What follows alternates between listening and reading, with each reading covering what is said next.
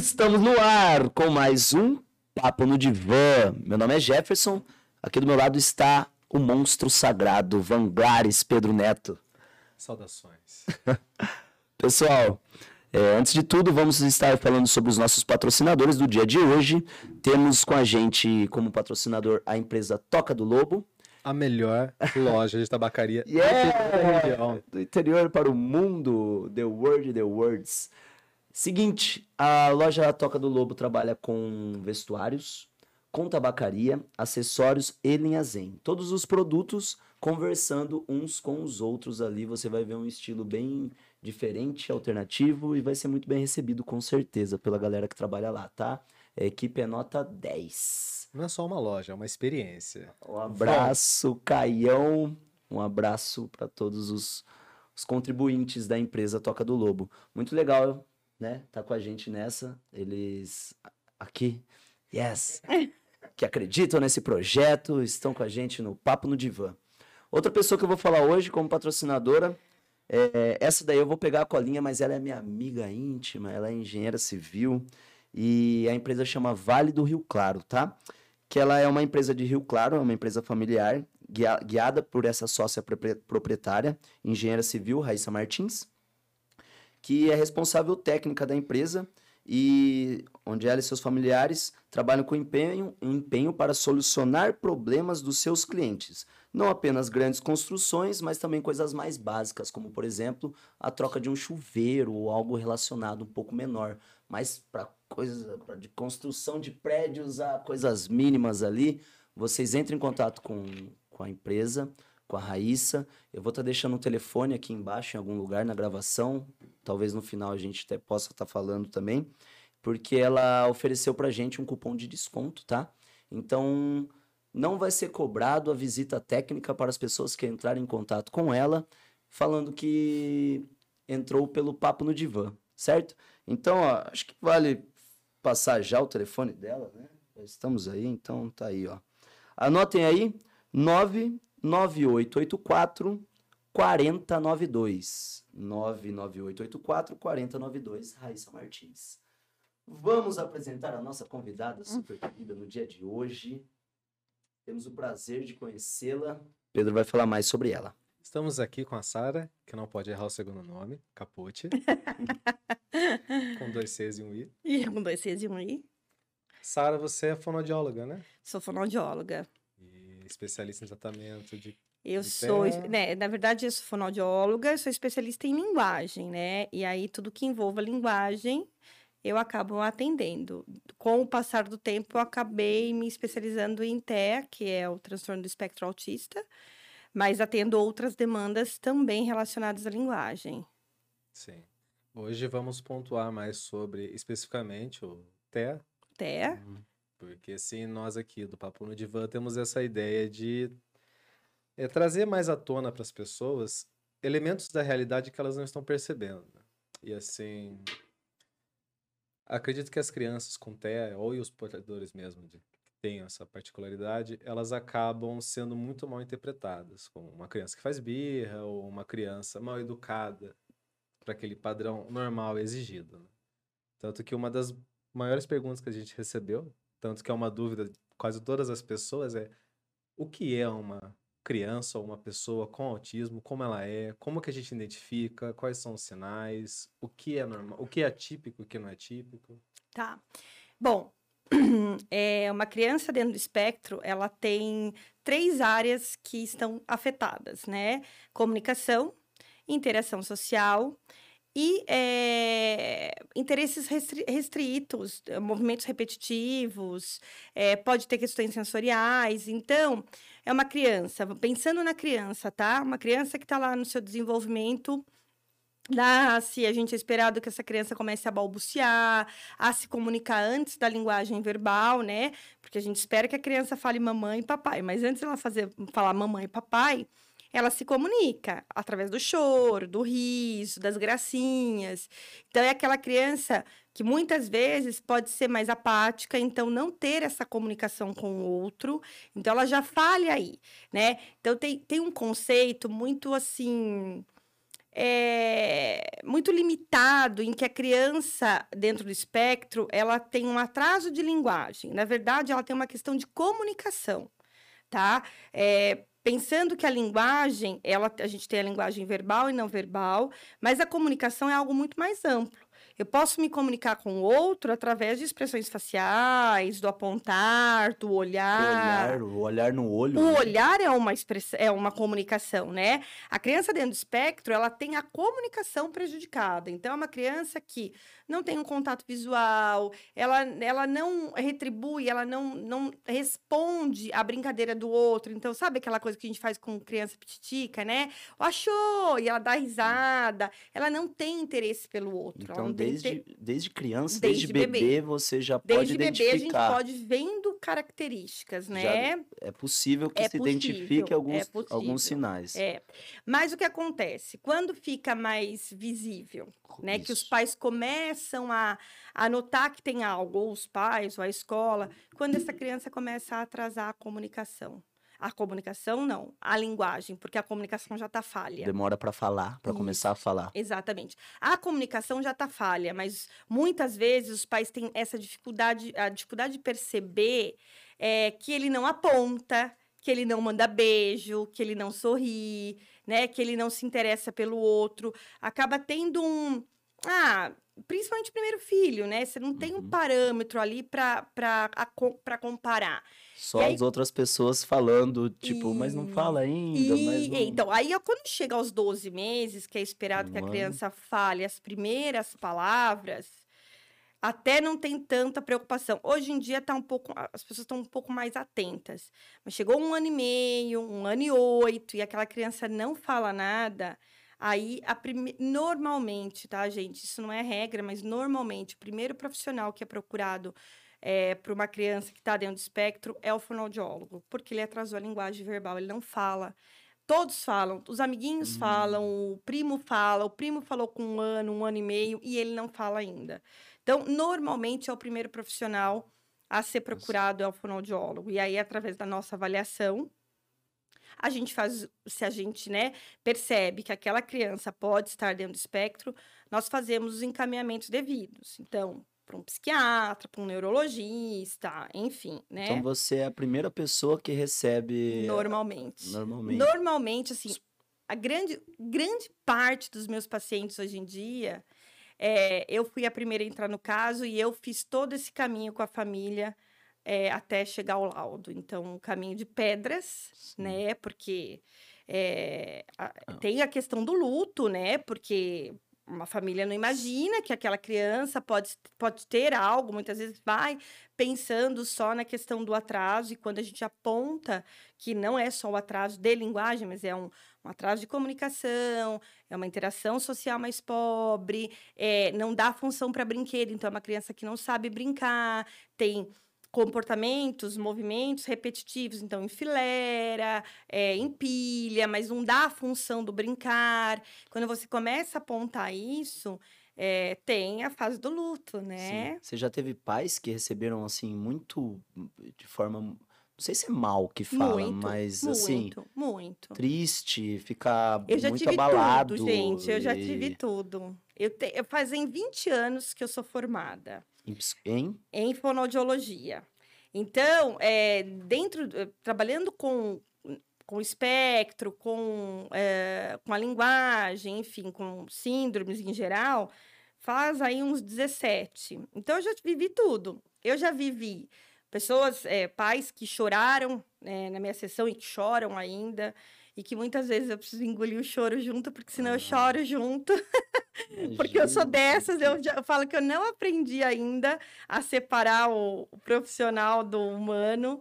É, eu já tive pais que se revoltaram comigo e me chamaram de maluca, de louca, de inconsequente, enfim, já me xingaram Por falar até. coisas que eles não sabiam digerir. Exatamente, exatamente. Hoje, é, eu tenho 42 anos, né? 20 anos de estrada, então a gente vai aprendendo com o tempo, né? Hoje eu consigo me colocar no lugar do outro e entender e acolher essa dor, essa dor até vindo através da raiva.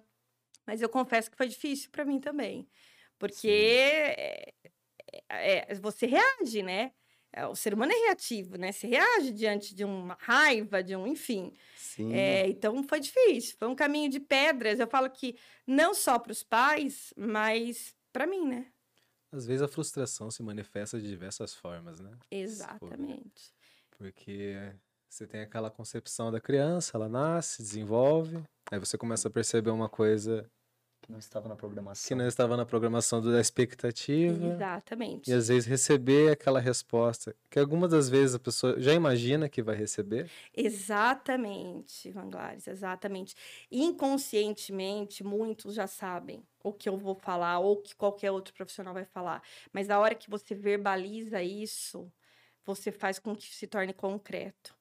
E assim, E agora. Nessa hora E que nessa hora o mundo cai. o mundo cai, o bicho É. pega e você tem que lidar com a realidade. Exatamente. E assim, ó, agora eu vou falar até enquanto mãe, não enquanto profissional. É, quando a gente engravida, né? Quando a, mãe, a mulher engravida, o pai engravida, é, na gravidez você já faz. Não que isso seja certo, tá? Não é certo, mas a gente faz. Você já faz uma projeção desse filho. Então você já vê esse filho assim, Crescendo, andando, falando. desenvolvendo, casando. casando, Exatamente. tomando conta dos negócios. Exatamente. Você faz uma projeção que, assim, isso não significa que o fato dele estar dentro do espectro não vai fazer, ou que ele não esteja, ele, ele vá fazer também não. Pode ser que seja uma criança de desenvolvimento típico e tudo aquilo que você sonhou vai por terra também. Porque é um ser humano que não é sua continuidade, entendeu? Ele é a parte. Mas quando vem o diagnóstico, é como se tudo fosse roubado desses pais, né? Então é, é, é difícil, não é fácil. E nesse lance da projeção, porque assim, dentro da, dentro da nossa sociedade a gente tem moldes de ideias, né? Que nem a gente tem, por exemplo, pipa, você imagina aquele retângulo colorido. Enfim, isso é uma pipa com uma rabiola, né? Uma rabilinha. Quando a gente fala, que nem a gente teve no episódio anterior, de pessoas em situação de estar na rua, se tem a imagem daquela pessoa com a sacola, a touca, a meia furada, caminhando, com uma lata chacoalhando. Para o autismo, hoje a gente tem crianças. Criança, criança, criança. Como é um adulto? Como, ele- é, como eles estão?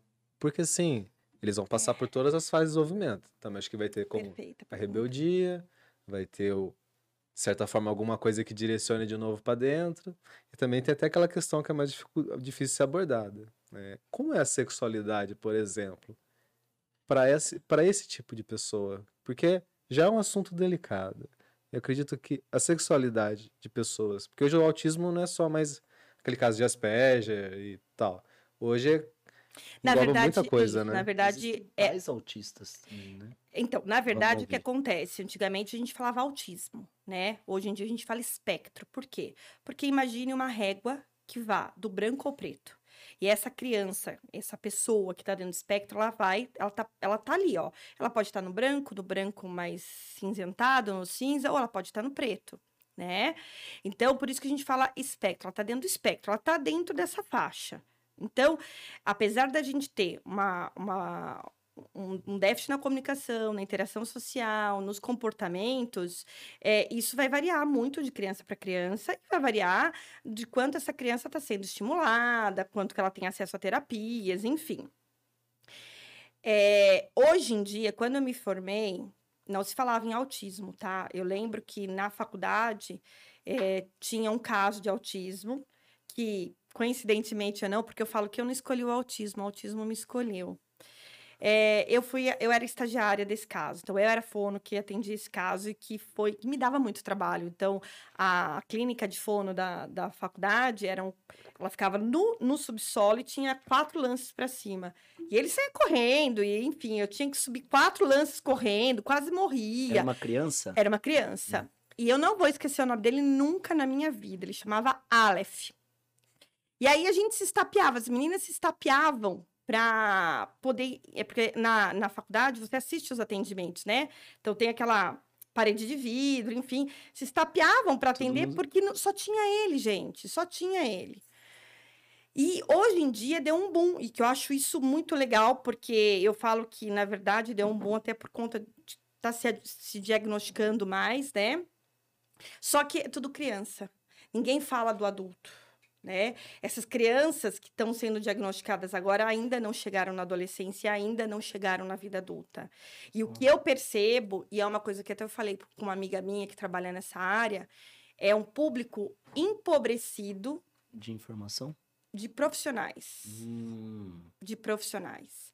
Então, assim, tá todo mundo, e que eu acho muito legal, é, se capacitando para atender criança, para dar conta, para ensinar habilidade de fala, para ensinar habilidade de interação social, mas as pessoas estão esquecendo que a gente ensina. Ensina a linguagem, a gente ensina a habilidade social, a gente ensina muitas habilidades. Mas isso não quer dizer que eles tenham. Foi aprendido, tá? E isso a gente tem que ajudar, tem que ter um apoio na vida adulta, porque a criança dentro, a- a- o adulto, né, o ser humano dentro do espectro, ele vai continuar, se ele não tiver um apoio terapêutico, ele vai continuar com essas dificuldades.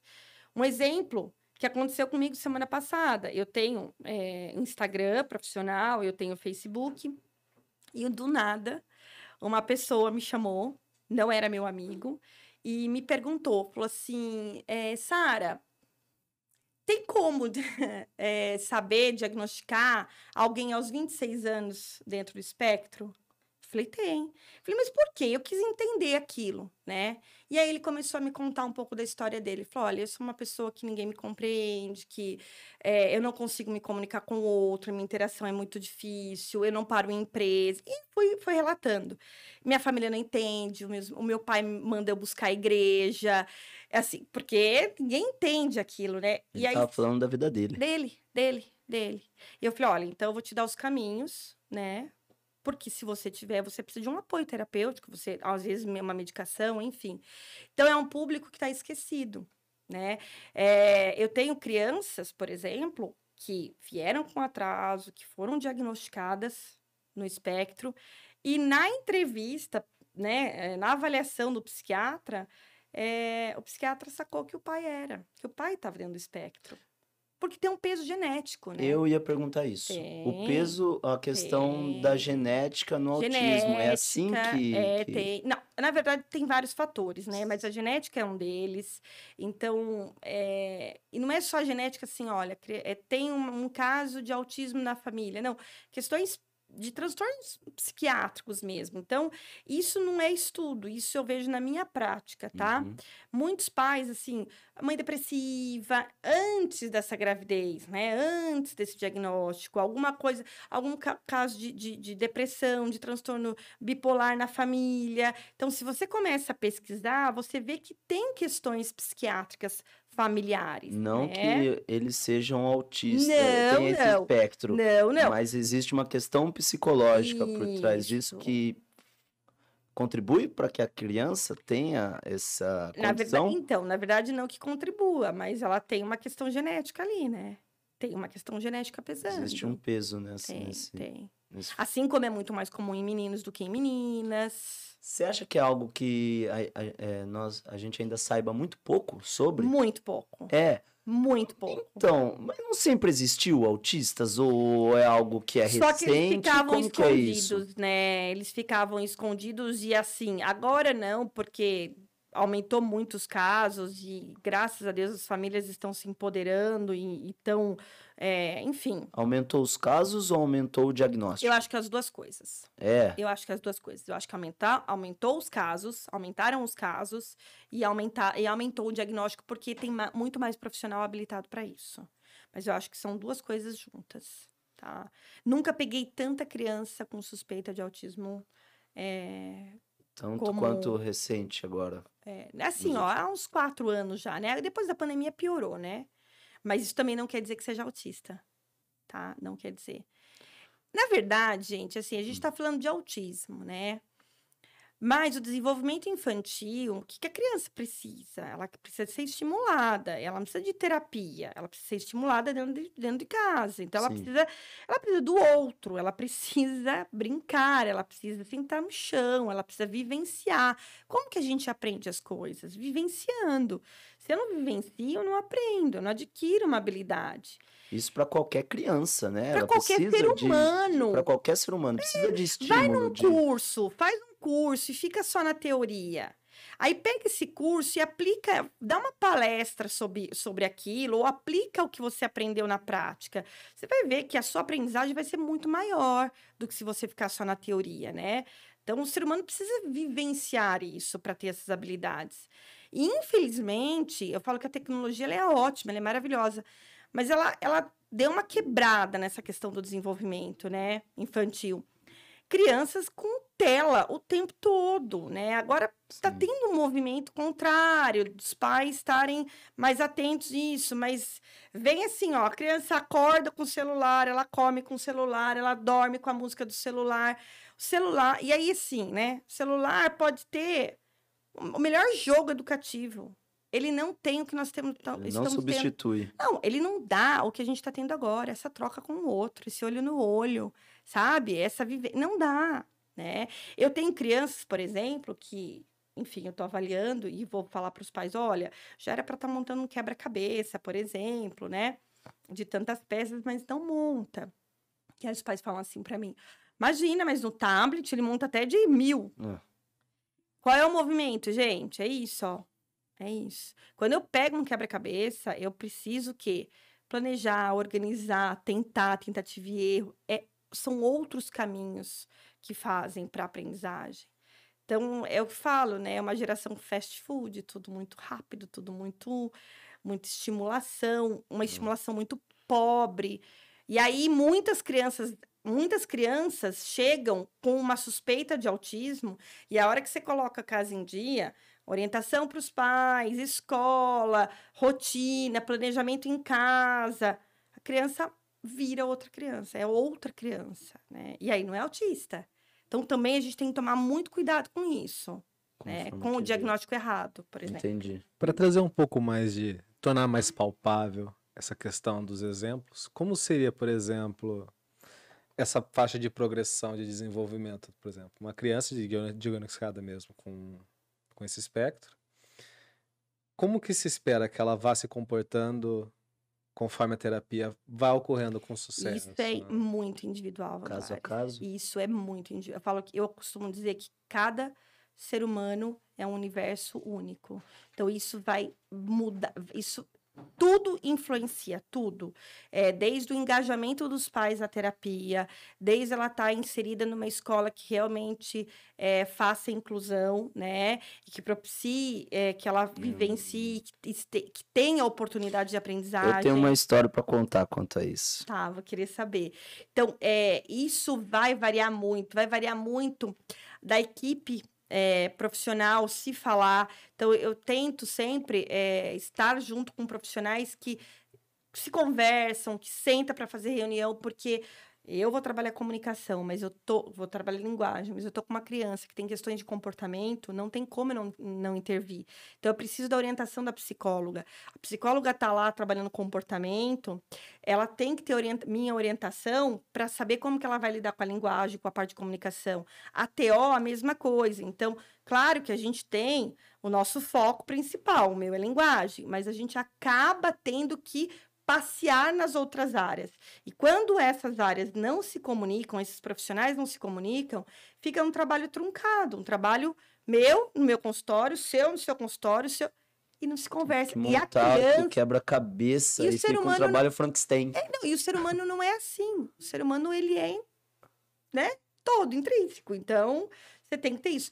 Então, essa evolução vai depender muito de muita coisa. Mas assim, no caso, por exemplo, mais para as pessoas que estão assistindo ter uma ideia, assim, por exemplo. Comportamento assim que é esperado ter, né, que se nota.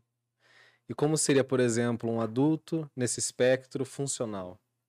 Um adulto funcional, bom, a gente espera que é, essa criança adquira habilidades que ela não tinha, é, que ela não teve, que ela não adquiriu no desenvolvimento típico. Então, que comece a se comunicar com outro através do apontar, do olhar, do sorrir, do pedir, do entregar para o outro, comece a ver, verbalizar palavras é, de forma funcional, então que use a linguagem, porque tem muitos autistas que falam, mas eles não se comunicam. Então, fala é uma coisa, linguagem é outra, comunicação é outra e todas elas se complementam. Como que é isso, falar e não se comunicar? Eu posso falar para você assim, como que é isso, falar e não se comunicar? Eu tô falando, eu não tô? Eu tô me comunicando com você? Você tá fazendo uma pergunta. Eu tô repetindo o que você falou, Repetindo o que eu falei, entendi. tá? Eu posso pensar em algum é, em alguma frase, em algum single, em algum é... Globo e Solto. você, tudo a Frases ver. soltas. Por exemplo, Globo e você, tudo a ver. Eu tô me comunicando com você? Você Hum. sabe o que eu tô querendo te falar? Não. Mas eu tô falando.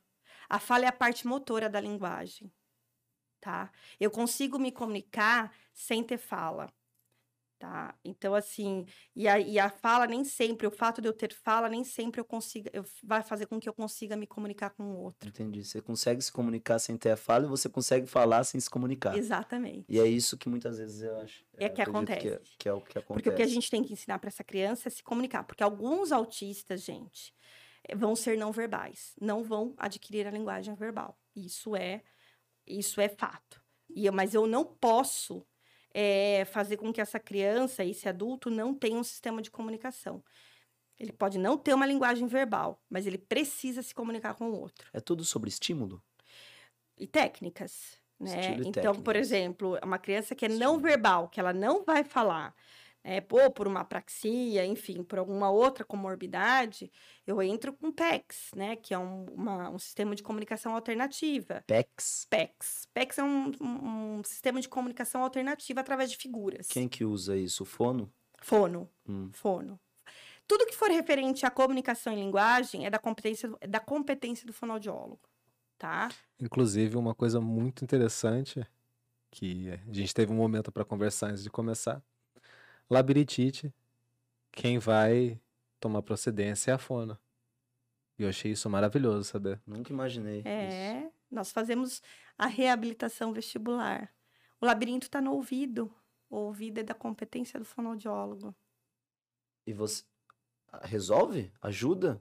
Muito, muito, Legal isso. muito. não? Porque geralmente a primeira medida, né, para grande parte das coisas, assim como também para Remédio. o espectro, remédio. Nossa, então, ó, vamos dar ênfase nisso, porque eu, inclusive, pessoal aí, os, la, os labirintitos e labirintitas, como que fala quando a pessoa que tem labirintects, pessoal que sofre Tem uma patologia do labirinto, do la- né? é, é, procure seu fonoaudiólogo, ou senão a Sara aí É. também, tá? Nem né? sei, nem, nem Ah, todo meu mundo Deus. trabalha com isso, né? Porque eu estava falando com o Anglares lá fora. A fonoaudiologia ela tem um leque gigantesco, né, de trabalho e não dá para fazer tudo. Eu falo que quem faz Entendi. tudo não faz Não nada. faz nada. né? Meu, tudo que for assim, eu, não- acredito que nem tudo seja sub- nem toda medicação, nem toda necessidade de medicação seja é, possa ser substituída. Mas o que dá pra ser que seja, né? Porque a- ela Exatamente. te prende essa necessidade medicamentosa, Sim. ela te, Exatamente. pe- te E prende, nós te temos pega essa cultura, né? e se te ferra. É a, os, os farmacodependentes. É, a gente É- tem é- tudo é uma remedinho, vai ter um remedinho, né? É a Você- cultura do remédio do balcão. Você Você pega ali um Neosaldina, você pega ali um Meu, nossa, não me representa, sabia? É, eu acho, Juro. eu posso estar falando besteira, mas é um dos países que mais se automedica, que, ma- que mais se automedica é o Brasil, né? Eu tem tenho, os antibióticos mais tenho potentes também. certeza disso. É, E olha só, né? E, e, pô, os colaterais, né? A forma como isso acontece. Você comentou, enquanto você estava na sua fala ali sobre o, o espectro, as pessoas, é, dos mais. Das pessoas que são diagnosticadas quando mais velhos, ah, ou você faz isso, faz isso, ou é, me- medica. Você co- comentou sobre isso. Eu É. queria, sa- queria perguntar para você. O, o, a pessoa que tem o espectro autista, autismo, o espectro autismo. o espectro autismo, ele não necessariamente vai fazer uso de medicação, Não, mas há casos que há essa necessidade, é isso? É assim, ó, é, não existe medicação para autismo. Não existe. Não tem cura. Não, não, esquece. Tem um, um pessoal doido aí que começou a, a fazer, dar até, ai, era um, tipo um cloro, sei lá, que pingava e, e tinha uma cura, uma coisa muito louca, né? Não tem, não existe medicação para cura. O que se dá são medicações para melhorar algumas características. Então, uma criança que tem uma atenção muito reduzida, uma agitação muito grande. Então, se eu não tenho atenção, se eu sou muito agitado, isso vai impactar no, no, no meu aprendizado, né? Das Entendi. habilidades. Eu preciso estar tá ali, eu preciso estar tá com uma atenção legal, eu preciso estar tá focado para aprender. É uma criança que não dorme, tem muitas crianças que não dormem. Eh, tem pais aí que estão dois, três anos sem dormir. Eu preciso medicar essa criança, porque a criança precisa dormir, esse cérebro precisa descansar. Então, são medicações para os. É, é, como que eu posso dizer? É, para as características que vão apresentando, mas não é pro autismo. Tem criança que não precisa de medicação nenhuma. Nenhuma. Né? Não existe uma medicação que ela vai tomar e ela vai sair do espectro. Não existe Sim. isso, né? E daí a pessoa, os pais ficam como responsável de levar essa criança, essa pessoa, ou a pessoa que já é um adulto que tem esse espectro, procurar um médico. Um psiquiatra, um neurologista, né? É, se for isso. criança infantil, se for adulto, adulto, e ele que vai avaliar e vai medicar né, diante do que do quadro que está sendo apresentado. Que foi apresentado. Tem entendi. muitos adultos autistas que acabam apresentando crise de ansiedade, depressão. Isso aí precisa ser medicado. Então você não está medicando o autismo, você está medicando o que está aparecendo junto com ele, né? É, e aí você, tá, você tinha me perguntado uma coisa que acabou passando. Criança, a, a gente trabalha para que ela tenha uma funcionalidade até a vida adulta. Então, o que eu espero dessa criança? Né? Que você me perguntou, Sara, a vida adulta, o que, que você espera? Eu espero que seja um adulto funcional e independente. É o que a gente busca, tá? Então, mas para isso a gente tem que desconstruir muitas coisas com, com as famílias. É, enfim, mas que ele seja funcional e independente. Entendi. Lembra que eu falei que eu não escolhi o autismo, o autismo que me escolheu? Sim.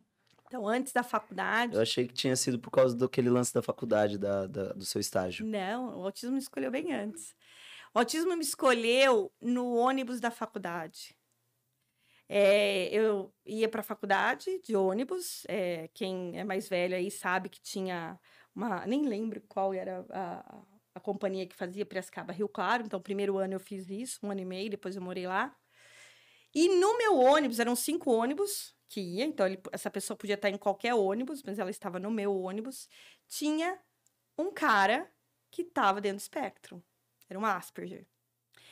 Coincidentemente, é, ele estudava no meu corredor, no bloco que eu estudava. Então, eu encontrava com ele no, no ônibus, eu encontrava com ele na faculdade. Todos os dias. Todos os dias. O que, que, é esse, essa palavra que você falou? Antigamente, antes de ter o transtorno de espectro autista, a gente tinha o autismo e a síndrome de Asperger. Hoje a gente não usa mais síndrome de Asperger. É um termo. Hoje é, é isso. A síndrome de Asperger seria o autismo de alto funcionamento, autismo leve, enfim, mas a gente não usa mais.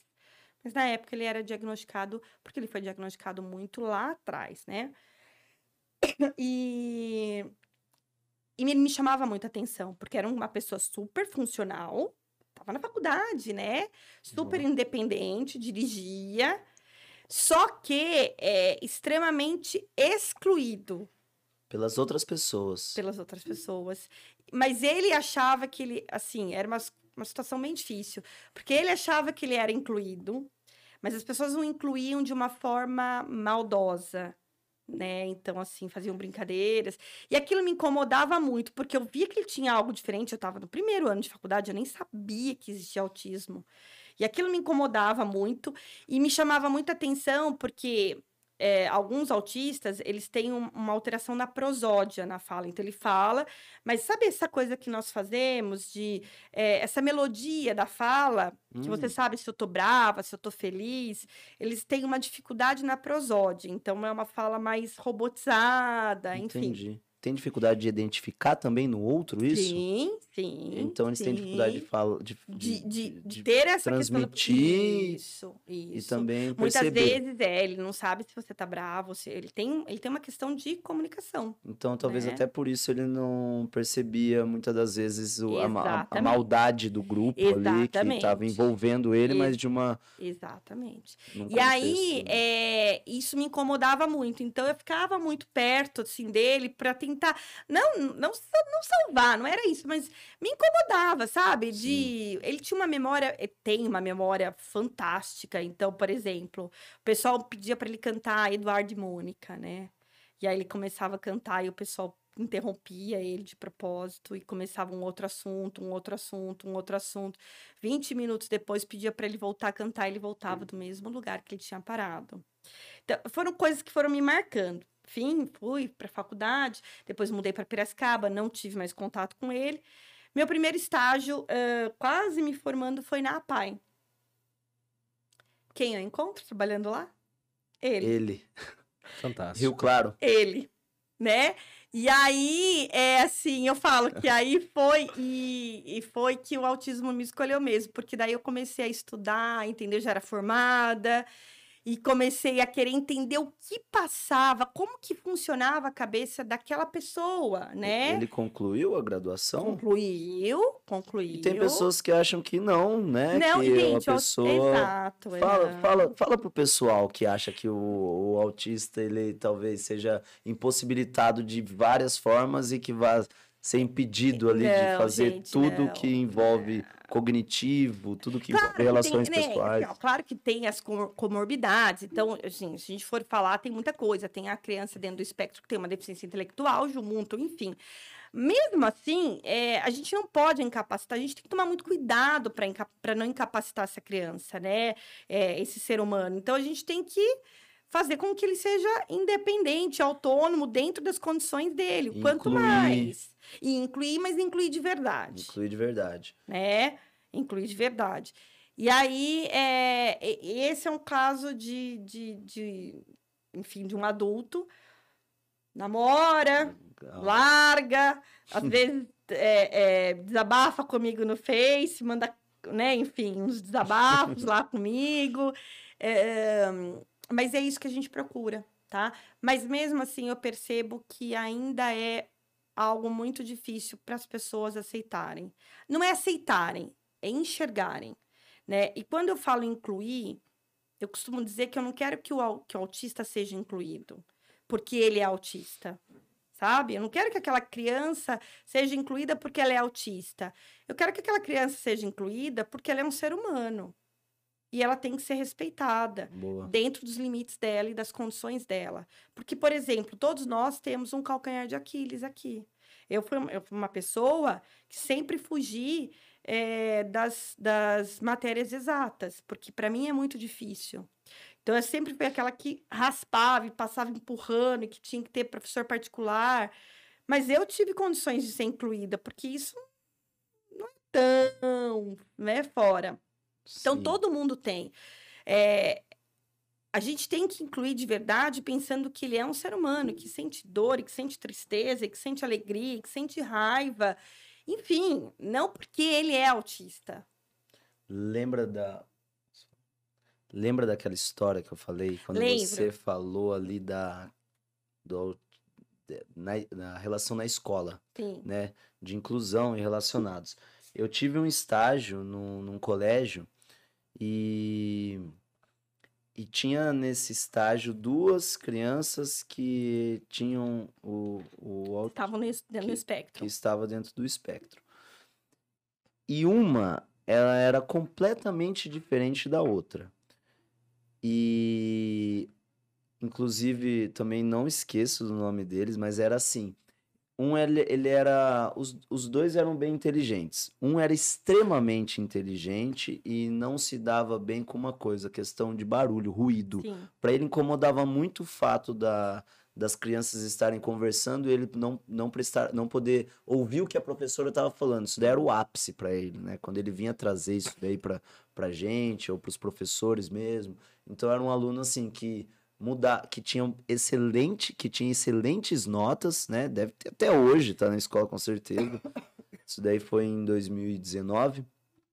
E então os professores estimulavam, trocava de sala, procurava pegar uma sala que, né, tentava conscientizar os alunos, isso com um deles. O outro, ele era uma pessoa, uma criança ali que, segundo os professores, ele dava muito trabalho. Então ele incomodava os alunos, então ele Mas era assim, existia uma forma de fazer com que ele pudesse ser, se sentir mais é, incluído naquela sala de aula mesmo, com um trabalho diferenciado, que foi o que a gente tentou fazer ali. Mas existia muita resistência, principalmente por parte de uma professora em particular, e era ela chegar na sala de aula e botar ele para fora. Mas era assim, era meu, era batata. Ela chegava, mas não dava cinco minutos, ele já ia para fora e ela, ela pedia para ele ficar esperando lá fora com a. Tinha uma responsável lá que ficava com ele. E eu fui percebendo isso. No segundo dia de estágio, falei, meu, mano, de novo esse aluno tá para fora, né? E tal. E daí fui entrando mais naquilo, e daí eu fui percebendo, a gente tentou fazer um trabalho mais é, voltado para isso, mas eu não sei até onde isso foi efetivo, sabe? É, existe uma coisa muito institu institucionalizada ali na, na naquele colégio, entre os professores. Aquele era o, o aluno problema Exatamente. e era o aluno que só passava de ano, mas que não estava acompanhando tudo aquilo que estava passando. Então, quando os professores davam um desenho para que fosse feito, dava atividades para que fosse feito e tal, para ele era sempre uma atividade à parte. Era sempre aquilo que só para passar o tempo. Então, das duas uma, ou ele ia para fora, ou ele ficava na sala de aula fazendo qualquer coisa. Isso não é inclusão. Isso não é inclusão. É, inclusão é quando eu dou condições para aquela criança de formas diferentes, muitas vezes porque eu preciso me reinventar, participar do que está acontecendo, do que está rolando dentro de sala de aula. E isso é inclusão. É, sabe o que eu percebo? Você falou dessa professora, né? E não é só ela, enfim, tem outros profissionais. É, mudar de trabalho. Quando eu tenho que me reinventar, quando eu pego uma classe de alunos típicos, alunos bons, que não me dão trabalho. Eu não estou falando do autismo só, tá? Eu tô falando, isso é, engloba crianças dentro do é, que têm um transtorno déficit de atenção e hiperatividade, uma deficiência intelectual. Então, quando eu pego uma classe linear, e eu tenho aquela bagagem da pedagogia, da pedagogia não, da graduação e dos anos de trabalho, eu tô ali na minha zona de conforto, eu não tenho trabalho. Quando eu pego qualquer coisa que saia dali, eu tenho que me reinventar. Eu tenho que rever tudo aquilo que eu aprendi e que eu tinha que eu tinha como certo e começar a repensar, a refletir.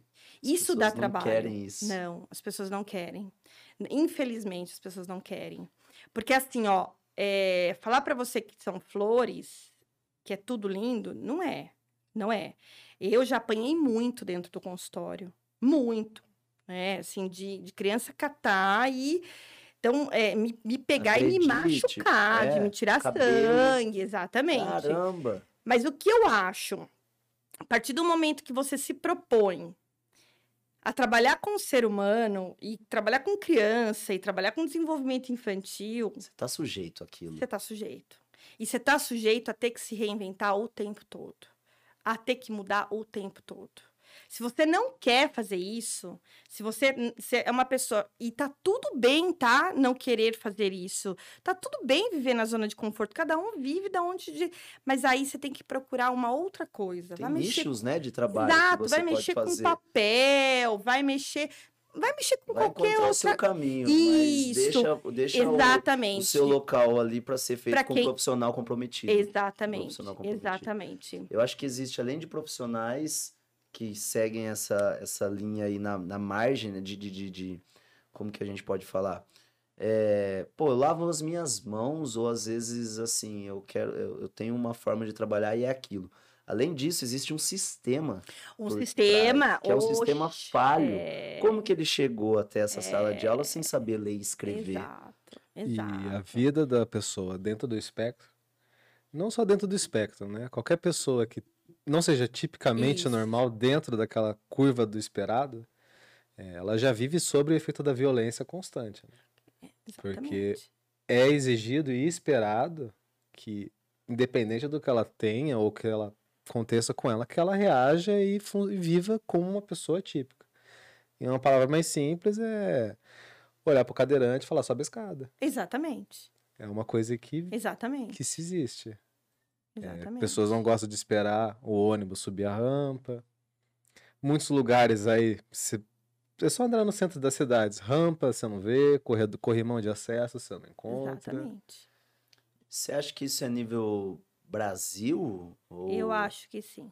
Eu acho Você que é nível. conhece outros lugares. É, ali, na verdade, você- eu acho que é assim, ó, é a nível mundial, né? E sim, existem países que estão mais à frente, existem países que estão mais atrás. Mas a gente tem que, assim, ó, a gente está caminhando ainda Tá nessa tentando? questão. Nós estamos tentando, né? Eu acho que já mudou muito, a gente já conseguiu muito, mesmo que através de lei, mesmo que eu tenha que fazer cumprir através de ação judicial, que eu acho isso o fim da picada, entendeu? Ter que ir na justiça e, e- e entrar com uma liminar para aquela escola aceitar o meu filho, eu acho isso o fim.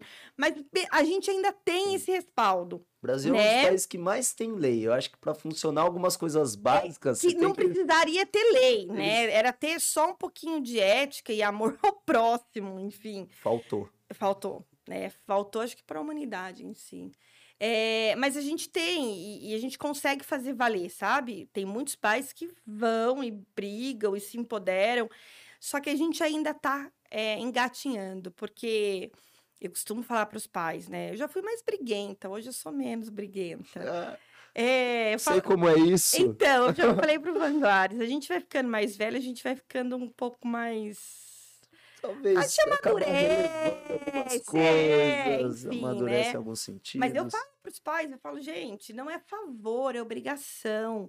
Porque muitas famílias se sentem como se, olha, a escola está fazendo um favor de ter uma, de colocar uma monitora para o meu filho. A escola está, a escola não está fazendo favor nenhum, o governo não está fazendo favor nenhum. Obrigação. É, é lei, é lei. Você paga imposto, você tem que exigir. Você não tem que ir lá, sabe? E ficar chorando porque seu filho tá lá sozinho, correndo, enfim, sem função.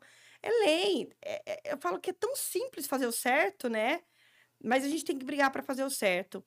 Então, assim, as famílias estão se empoderando mais, eh, os profissionais estão eh, se capacitando mais. Eu, eu vejo professores com mais vontade de aprender, de se capacitar e de, eh, enfim, de dar um melhor para aquela criança.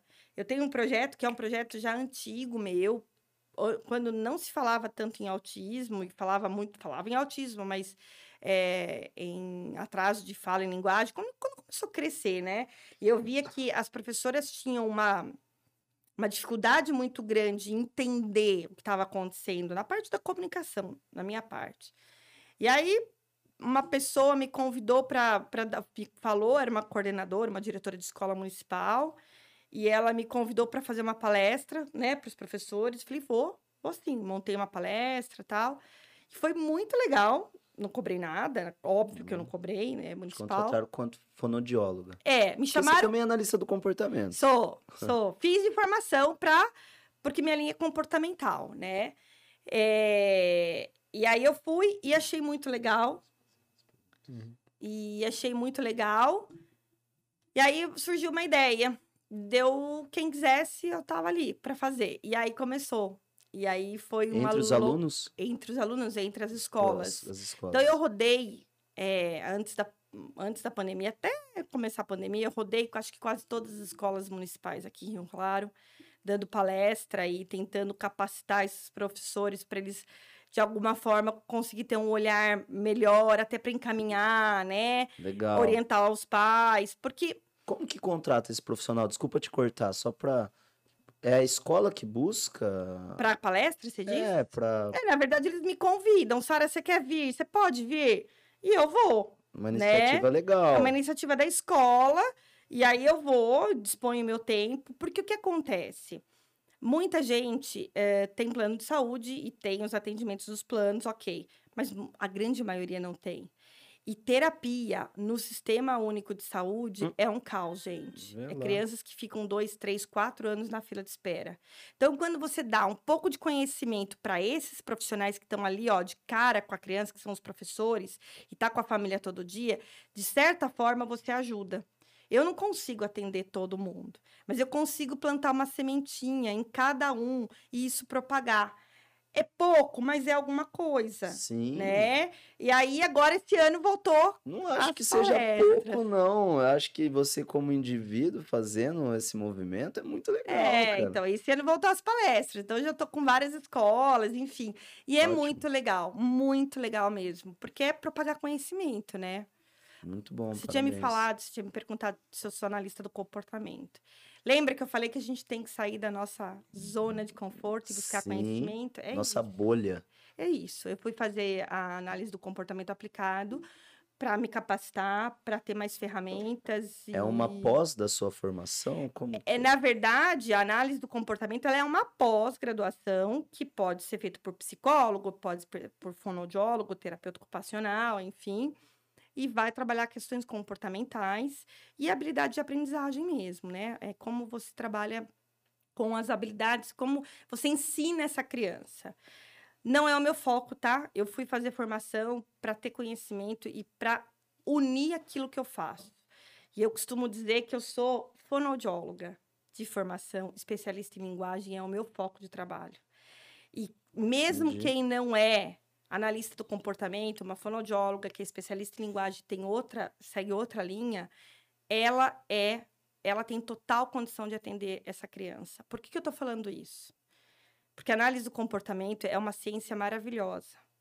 É, só que caiu na graça do mundo, né? Então as pessoas descobriram e agora vem muita prescrição médica assim, ó. Encaminhe o paciente para fazer fono aba. Não existe fono aba. O que, que tá. é isso? Uma fonoaudióloga que tem a aba. Não existe isso, gente. É Assim, ó. Tem a fonoaudióloga que ela pode ter, ser analista do comportamento, mas ela pode não ser e saber lidar e dar conta daquele indivíduo na comunicação dele plenamente. Então, ela precisa ser, o profissional precisa ser fonoaudiólogo, especialista em linguagem. Ele não precisa ser fono-aba. Não existe fono-aba, não existe fono-prompt. Isso aí são técnicas que a gente aprende para enriquecer o trabalho da gente. Por que, que eu estou falando isso? Porque eu, eu, eu luto muito pela fonoaudiologia, pela comunicação e pela linguagem, né? Quando a gente limita, é, o profissional coloca lá, é, indicação de fono-aba, por exemplo, qualquer outra fonoaudióloga que possa ter uma puta de uma bagagem de linguagem, ela é descartada, porque ela não tem análise do comportamento. Ela não precisa ter. O que, que, que é o ABA?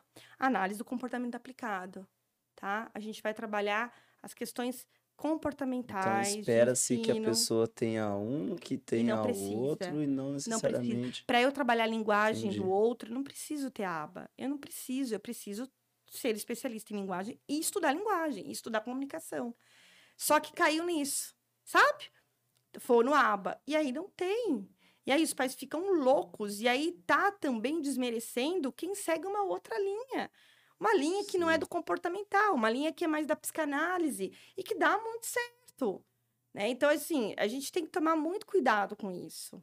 É quem que vai Aconteceu com a lidar? Fona como acontece com muitos profissionais ali, de Isso. ficar se esperando coisas específicas dele e Exatamente. desmerecendo aquilo que foi feito. Exatamente. Então, é Complicado. muito legal quem faz a formação. Eu fiz a formação, estou terminando a formação, uma outra formação, que também é para trabalhar com autismo, que é o Denver. É, mas não quer dizer que só quem tem isso que vai trabalhar com autista.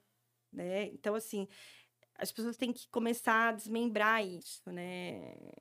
Até para dar, dar crédito para quem aquele profissional que não estudou análise e comportamento, mas dedicou a vida para a linguagem, por exemplo. Ótimo. Eu tenho uma pergunta pontual para fazer antes da gente caminhar para as perguntas dos nossos Convidados. convidados. É, se você fosse pensar em alguma na palavra sucesso, dentro de tudo isso que você viveu até hoje, e fosse pensar em algum fracasso, qual seria? Você diz em relação aos atendimentos que eu faço A vida. ou a minha vida? A sua vida pode também ser em questão de atendimento. Bom, a minha vida, eu vou até relacionar isso. É, eu acho que eu sou, eu sou grata todos os dias, porque eu acho que eu tenho muito sucesso, porque tudo que eu me propus a fazer e me proponho a fazer, eu consigo. É, eu hoje estou com um lugar que eu sempre sonhei, um, minha, meu consultório, uma sala legal. Eu consigo acolher as famílias, as crianças. Nem sempre me frustro muito, que é natural do ser humano. Eu me sinto uma pessoa de um grande sucesso profissional, né? É, pensando na, na, na, parte pessoal, também me sinto muito. É, tenho muito sucesso, tenho uma filha linda que vai fazer 15 anos 15 esse anos. ano, 15 anos. Sofia, ela é presente de Deus, uma menina assim, dedicada, doce, meiga, carinhosa, caseira, enfim.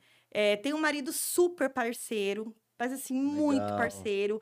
Foi um cara que falou assim: ó, vai, vai que eu seguro as pontas. Então era, um, era o pai foi o pai e mãe enquanto a Sofia não teve a mãe, porque a mãe estava estudando e correndo atrás, então era aquele pai que, e é o pai até hoje, que faz a janta, faz o almoço, arruma a mochila, fazia o coque pro balé, ajuda, uhum. tentava maquiar ela pro balé. Então, assim, eu me eu tenho uma família, uma rede de apoio neles que eu me, sou muito, tenho muito sucesso em relação a isso. Fracasso, acho que tive vários durante a vida. Mas é... aquele assim que foi o, o trampolim que te impulsionou para frente. Que a gente sempre tem um, um que mobiliza toda a nossa força para ir para frente. Ou que coloca para baixo, a pessoa fica no fundo do poço. É. Que não é... acha que... que geralmente é esse que impulsiona, é o mais difícil de sair. Eu tenho um fracasso. Eu tenho, eu tenho, tenho um fracasso que foi que derrubou lá no fundo do poço. Eu falei, não, esse lugar não é meu. Quando eu me formei, meu marido não é daqui, enfim, é uma história que até dá outro podcast. é, a gente se conheceu através de internet e já estamos aí 20 anos juntos, então deu certo. Oh, Mas ele legal. morava em Suzano, São hum. Paulo, né? E aí eu me formei e fui para lá. E lá foi meu fundo do poço. Então, lá eu, eu sempre fui uma pessoa muito engajada em tudo. Então, faculdade, eu vivia a faculdade plenamente. Eu era do DCE, eu era do centro acadêmico, eu me envolvia em, em tudo que vocês possam imaginar. Então, eu sempre fui muito engajada nas coisas. Quando eu fui para lá, eu fui tirado tudo isso de mim, né? Foi tirado amigos, família, tudo. Uma eu... nova realidade. Uma nova realidade. E lá eu não consegui me reinventar. Lá eu não, me, não consegui é, me reencontrar. E lá eu tive uma depressão muito foda. E assim, eu olha, eu lembro que chegou uma situação que eu falava, meu, eu não, eu tinha vergonha de falar com as pessoas, de me comunicar, de pedir informação para o outro. E eu falava, cadê aquela pessoa que ia lá tentar falar com o reitor e, e, e enfim, né, que, que tentava mudar Caramba. o mundo? Eu, eu tinha me perdido ali. E você tinha quantos anos? 21 anos. 21, 21 para 22, 22 anos. É, e, ali, e sabe aquele, aquele limbo? Que você fica num limbo ali? Eu falei, não, eu preciso me reinventar. Eu, eu preciso sair daqui, senão eu vou morrer. E aí eu falei, eu falei, meu marido também estava afim de mudar. Eu falei, ó, oh, eu tô voltando para Rio Claro. Vamos voltar para Rio Claro. Ele também estava tava numa uma fase tipo assim, ó, eu preciso mudar de vida também. Vamos, vamos, vamos para Rio Claro. Só que eu era recém-formada, que fui embora e que não construí nada. Quanto tempo você ficou lá? Eu fiquei três anos, tá? Ele era advogado, mas lá ele tinha os clientes dele. Aqui hum. ele ia ser um desconhecido. O que, que a gente vai fazer? Falei, vamos montar um. Começamos é, a pesquisar, falei, vamos montar um depósito de bebida. E montamos um depósito de bebida. em Rio Claro. em Rio Claro. Caramba! E aí tocamos isso dois anos. E dois anos eu fui estudando e fui, estu, estudei acupuntura, enfim, fui estudando. E ele, enquanto advogado, atendendo? Não, não. Ele com não depósito. Tinha como, não tinha como, né? Porque ele fazia entrega, enfim. E aí é, foi o que deu o, tra o trampolim da gente conseguir uma grana, a gente tinha outra grana, de comprar a casa onde eu tô até hoje, de montar o consultório. Eu tinha feito o estágio na PAI, lembra? Enquanto é, estudante. Nisso aconteceu, deu Teve de me chamarem, é, me chamarem de volta. Legal. E aí foi assim, ó, foi. É, eu falei, eu preciso agarrar todas as oportunidades. Então, isso, esse, esse fundo do poço, e foi um fundo do poço mesmo, e eu não tenho vergonha de falar, porque eu sei que muita gente passa por isso, de ficar Sim, dois depressão. dias, três dias com a casa, mesma no roupa, quarto. com a mesma roupa, sem tomar banho, sem querer escovar o dente, sem querer ver ninguém, né? E aí eu falei, eu não posso, porque se eu ficar, eu vou morrer. Eu falei, ou eu mudo, ou eu morro. E aí foi quando eu fiz tudo isso, e aí eu olho para trás e falo, meu, que loucura, Vivendo e vivou, né? que loucura. E você mesmo decidiu, assim, você viu a sua Eu, situação, eu eu tinha que você fazer alguma entendeu coisa. que você precisava Eu agir. precisava mudar. E aí eu falei, não posso, eu, vou, eu tenho que pagar minhas contas, né? Eu vou para Rio Claro, eu vou para Rio Claro, mas até eu engajar em- na minha profissão, eu preciso pagar minhas contas. Ah, vamos, então vamos, vamos. Então era que eu era, nessa época, fiquei dois anos enchendo o freezer, abastecendo o freezer de cerveja. eh, de domingo a gente assava frango, então a gente acordava quatro ou quatro e meia da manhã para colocar, Colocar o o frango na frango. máquina para assar para as 11 tá assado, entendeu? Sim. vendia maionese, era eu que fazia maionese no sábado. E assim, pra mim foi uma puta, uma puta de uma evolução de aprendizagem, porque eu me reinventei. E aí, depois que tava tudo estruturado, eu falei, agora eu posso voltar a ser, a ser não, porque eu era, né? Já tinha voltado com essa coisa, com essa gana, a, a focar na minha área e, e seguir, né? Caramba, Então, legal. eu acho que foi isso. Foi uma história de fracasso, mas que Deixa eu te perguntar, é, rapidinho, antes da gente ir para as perguntas, e eu sei que nós temos nossos horários, viu, hoje ali, que Sim, você tem os seus sim. compromissos. Hoje o Papo no Divã vai encerrar um pouquinho mais cedo, mas a conversa tá tão gostosa, né? Eu- eu Muito. agradeço muito, viu, a sua presença. É, tá sendo ótimo. E eu que esqueci minha pergunta. esqueci o que eu ia falar. É, Retoma, retoma. Vamos. Vamos para as perguntas, se Vamos você pras lembrar. perguntas. É, separa e. Tá. Ah, lembrei já. Olha lá. Manda. Sobre a terapia. É, você chegou a fazer terapia, participar de, terapia é, com, com você como cliente? Sim, é. e recomendo para todo mundo. Pois é, é o nós mundo no papo, precisa de terapia! Ah, e o papo no divã ainda não falou sobre terapias, mas nós vamos, né? Vamos conversar com terapeutas, com certeza absoluta. E, o e mundo precisa de recomenda? Te ajudou? 150%. Me ajudou. é, eu falo que eu tô. é, o ser humano tem isso, né? Quando tá tudo bem, ele acaba deixando de fazer as coisas. Eu não tô fazendo terapia, mas preciso voltar, porque quem lida com o ser humano precisa fazer terapia. Já ouvi precisa isso. se entender, precisa entender suas questões, o que traz de bagagem, né? Até pra gente não ficar julgando o outro, porque, enfim. É, E eu acho que o mundo precisa de terapia. É. O mundo precisa de terapia. Muito bom, legal. Foi nessa fase que você estava lá, que você fez? Quando eu vim pra cá. Legal, tia. Bom, vamos lá. Seguimos. Primeira pergunta do Luiz Felipe Filhão. Até onde é possível melhorar a vida de um autista em nível elevado? A cura é possível? Você já A gente vai fazer um batidão, Cura tá? não, não é possível, gente. A criança dentro do espectro vai sempre estar dentro do espectro. Ela pode, vai, ela vai melhorar, mas ela não vai ser curada. Lucas Argento perguntou se o autismo pode beneficiar a pessoa em, em algum grau. Deixa o exemplo de Albert Einstein. Nem sabia que o Albert Einstein era autista. Na É, mídia a gente teve o caso. Questões, né? É, é assim, olha. O autismo, a gente tem o autismo de. de a gente tem a pessoas autistas de alto funcionamento, de altas habilidades. Mas, por exemplo, ele pode ter uma grande habilidade para música, tá? Só que uma pobríssima hum, é, habilidade para interação social. Entendi. Você entende? Sim. Tem uma empresa que. Então, sucesso é relativo. Entendi.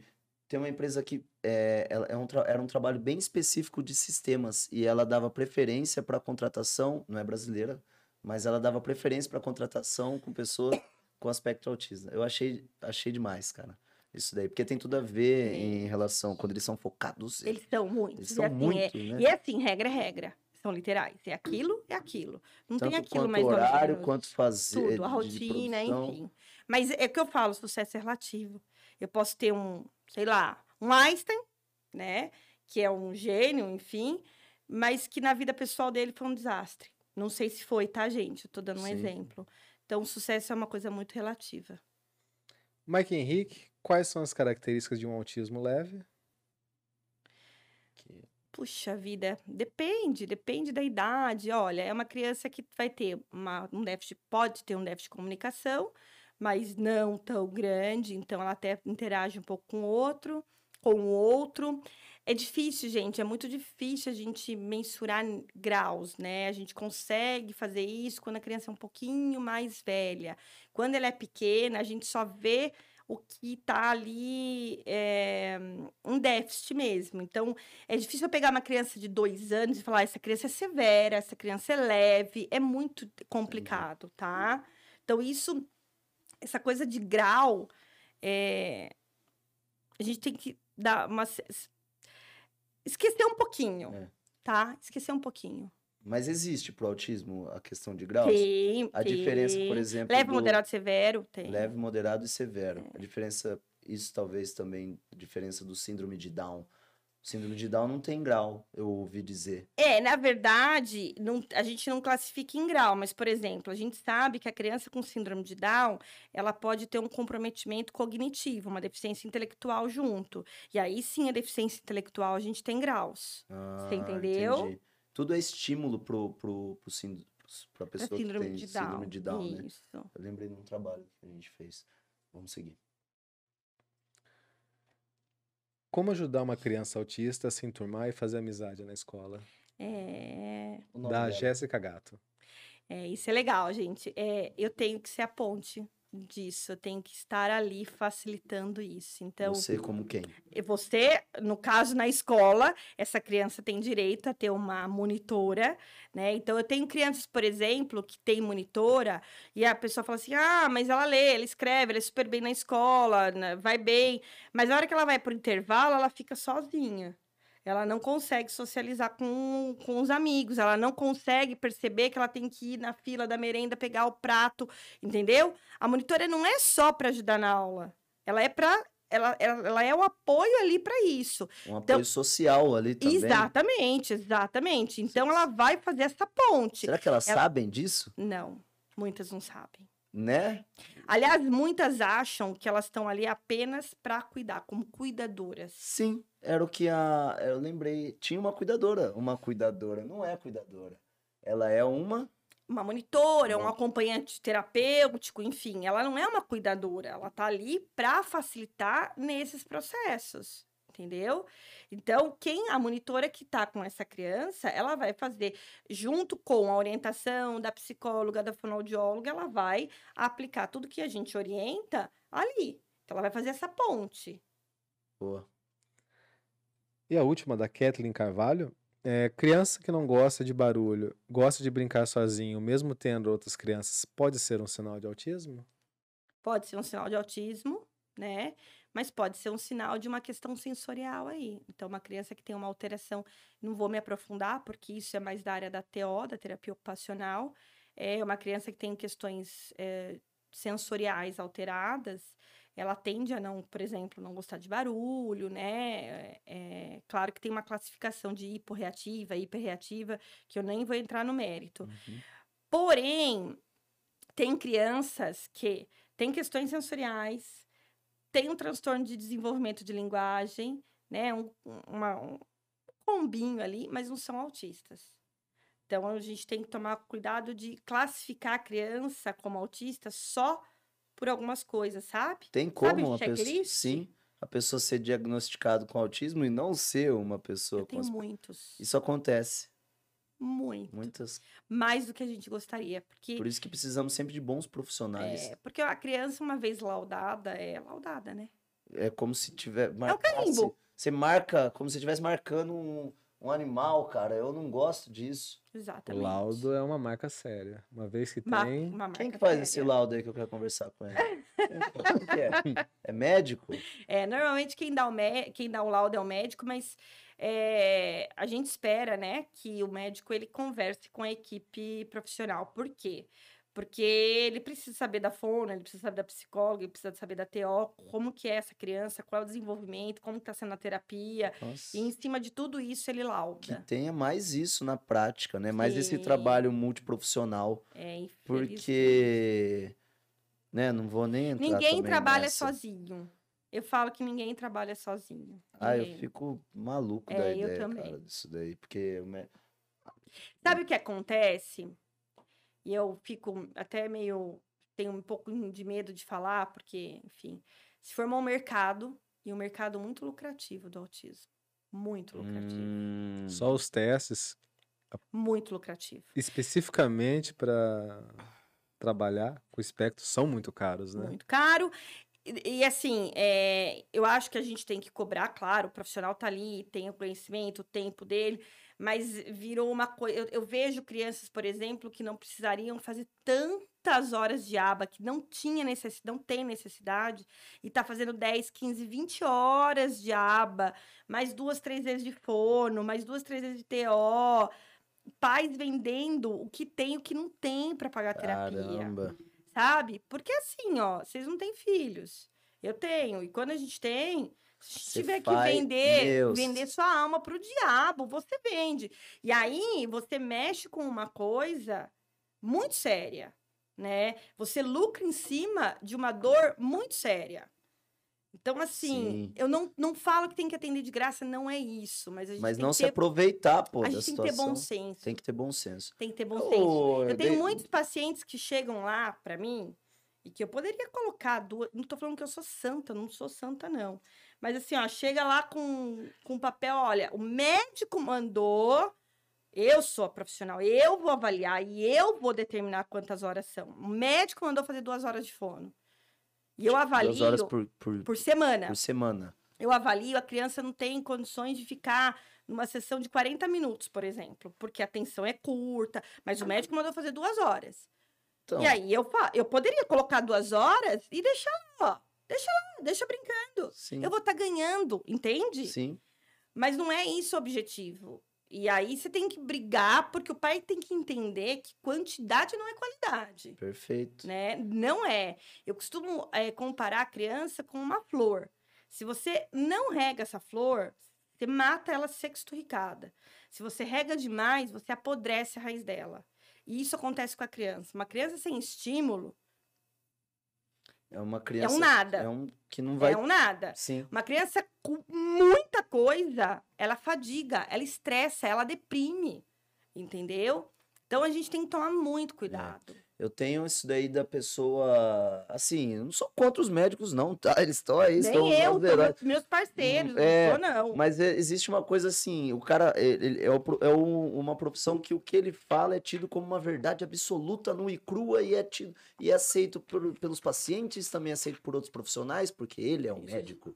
É, Cara, existe o uma médico também é cultura. falho, ele é um ser humano, ele pode ser um mau isso, profissional. Isso. Existe Porra. uma cultura de que o que o médico fala é lei. Então, assim, é... e não são, né? Enfim, eu tenho, a gente tem, eu tenho médicos maravilhosos que eu conheço e tem médicos péssimos, assim como tem fonoaudiólogas maravilhosas e fonoaudiólogas péssimas, Sim. psicólogos maravilhosos, enfim. É, E quando vem algo duvidoso, e eu tento até falar, rebater com os pais, com a família, é exatamente isso, mas o médico falou. Então, quer dizer, o, o que eu estou falando não vale Não de vale. nada. Né? Então, e isso, claro que o que deu isso em mim foi a maturidade, a experiência. Hoje eu tenho uma postura muito mais firme. Ok, então você vai seguir a linha do médico, então eu tô saindo fora. Porque não dá. Né? Não dá pra gente ficar num lugar que a gente não vai conversar a mesma a Me- mesma- me- Não vai ter a mesma mesmo- ideia, a mesma não vai dar. bate- Porque a energia não vai criança- bater. A criança, não- a criança não vai ser beneficiada. Porque eu vou orientar uma coisa e, enfim, e aí vai. E outra coisa, os médicos têm que ser parceiros dos terapeutas, né? Nós só- a gente vê essa criança toda semana, muitas vezes mais que uma vez na E semana. crescendo, eu imagino, você que Eu trabalha tenho nessa há tanto pacientes que tempo. começaram comigo com dois, que estão com dez Ah, agora. que gostoso. Fantástico. entendeu? E, e ainda, ainda passam com você de alguma forma? Passam, Tipo, passam, passam menos comigo. frequência, Isso, talvez. Ou com outras demandas, porque daí tá se comunicando, mas tem a demanda da parte de escrita, enfim, tem, vai, surgindo outras demandas, né? Então a gente conhece muito a criança. E o médico, ele não vê essa criança toda, toda semana. Ele vê uma vez por mês, a cada três meses, a cada seis meses. Se ele não tiver o apoio do, da equipe eh, terapêutica, ele tá no escuro. Funciona como um juiz, né? Exato. Ele pega todos os, os fatos, as evidências ali e o tem que dar o. Palavra final ali, você que vai fazer tal coisa. Exatamente. É. De- uma- só uma perguntinha que surgiu agora. O, o valor médio de uma, de uma é, é consulta? De uma consulta? Sessão, né? De uma sessão, De uma sessão? olha, eu vou falar aí. Aqui em Rio Claro, entre 120, 130 a 200 reais uma Entendi. sessão. É um preço similar à terapia, para quem não tem plano, talvez. Terapia de Terapia psico? de psico. É. É muito mais muito parecido, né? Entendi. 40 minutinhos, uma hora? Dep é, é, é, depende. Depende, isso depende. Entendi. Uma coisa que eu queria. Depende, por exemplo, plano de saúde. Eles pagam por 30 minutos de terapia. E aí é 30 minutos. Entendo. É até as sessões de, de, psi- de terapia, de psicologia. 30 minutos. 30 minutos. Sobreviva. Com essa informação. Você tá falando e de repente Ó, já deu a hora, meu amigo, minha amiga. É difícil. É. uma coisa que eu queria perguntar é. Não perguntar, era mais. Assim. O que você diria para uma pessoa que, por exemplo, acabou de se formar? Acabou assim, ó. Peguei, me formei hoje e amanhã eu vou começar a trabalhar com espectro. Um conselho. Um direcionamento, alguma coisa. Uma fono que acabou de. um Não, Um uma- profissional um profissional qualquer que vai Meu. trabalhar com espectro. Boa. tenha amor Manda. naquilo que você vai fazer. Tenha amor no outro. Goste de trabalhar com o ser humano. Tenha amor. Parece clichê, sabe? Tem uma frase que é assim, eu não sei, eu sou muito ruim de memória. Conheça todas as técnicas, domine todas as teorias, mas ao tocar uma alma humana, seja outra alma humana. Yang. Então, você tem que ser um ser humano acima de tudo. Você tem que ter amor. Quando você não tem isso, você pode ser o melhor. Você não dá. Porque com amor que você consegue se entregar, que você consegue passar dos seus limites, que você consegue apanhar e assim, ó, respirar, Continuar. respirar e falar, meu, tá tudo bem. Né? Quando você coloca outra coisa, o dinheiro, o sucesso na frente, você não dá conta de aguentar. Você não dá conta. Você não sustenta. Então você tem que gostar. Você tem que gostar do ser humano, você tem que gostar da pessoa, você tem que gostar de estar ali, de participar desse processo. Se você não gosta, não faça. Né? E tem que gostar de se reinventar. Pensa que você pegou o diploma da faculdade. Aquilo que você aprendeu é a pontinha do iceberg. A mais bem pontinha. Você tem que ter ânsia por conhecimento. Mas, acima de tudo, a hora que você tá com o outro, você tem que ter amor. Porque senão, não vira. Muito legal. Sara, agradeço, viu, a participação aí, essa troca de ideias e conhecimentos. Agradeço profundamente também. Eu Meu, agradeço. meu cérebro está saciado de informação. Eu que Poderia agradeço. conversar com, gente. com você nessa, nessa ideia aí até, né? Mas muito legal, né? O Papo no Divã, vai, vamos- nós vamos continuar aí. Quem sabe a gente possa trocar ideia uma próxima vez. Eu tô super à disposição, Né? adoro conversar. Como eu falei pro Adorei. Anglares, eu sou aquariana, então a aquariana adora falar, né? Acho que só para vir falar de linguagem e objeto de, na comunicação já dá para fazer uns quatro. Ah, dá. Episódio de Dá. Papo no Divã. Que a Dá. linguagem, é, o estudo da linguagem é incrível. É. Papo no Divã tá separado por temporadas, né? Nós temos o, o certo a primeira temporada. E vamos ver o que, que vai acontecer a partir disso. Ah, eu espero que, você- que vocês tenham muito sucesso, porque é muito legal. A proposta de vocês é sensacional e assim. Espero que tenha duas, Legal. três, quatro, dez temporadas. Muito obrigado. Vamos lá, então. Pessoal, a gente vai encerrando, então, por aqui, né? Uma, um ótimo dia a todos. Agradeço aí quem, quem pôde estar presente com a gente, quem pôde ouvir aí é, a nossa conversa, assistir. E nos vemos na, na próxima semana, né? Não, sem spoiler dessa vez. Sem spoiler. Sem spoiler. Semana passada nós demos um spoiler de que você estaria aqui.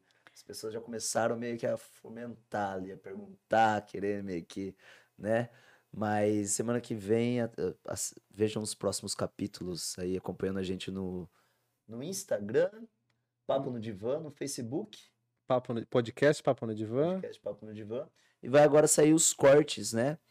No YouTube.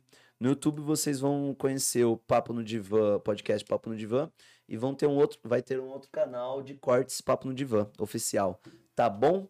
Esse daí vocês vão acompanhar por lá um pouco da, da conversa que aconteceu aqui, mas vejam a conversa completa também no Spotify ali, quem quiser é, consumir ali o conteúdo mais por áudio. Tudo bem, então? Tudo jóia, tudo certo, tudo maravilhoso. Ótimo. Vanguardes, é isso, meu amigo? É isso, meu querido. Então tá bom, pessoal. Tenha todos aí uma ótima semana e até mais. Até.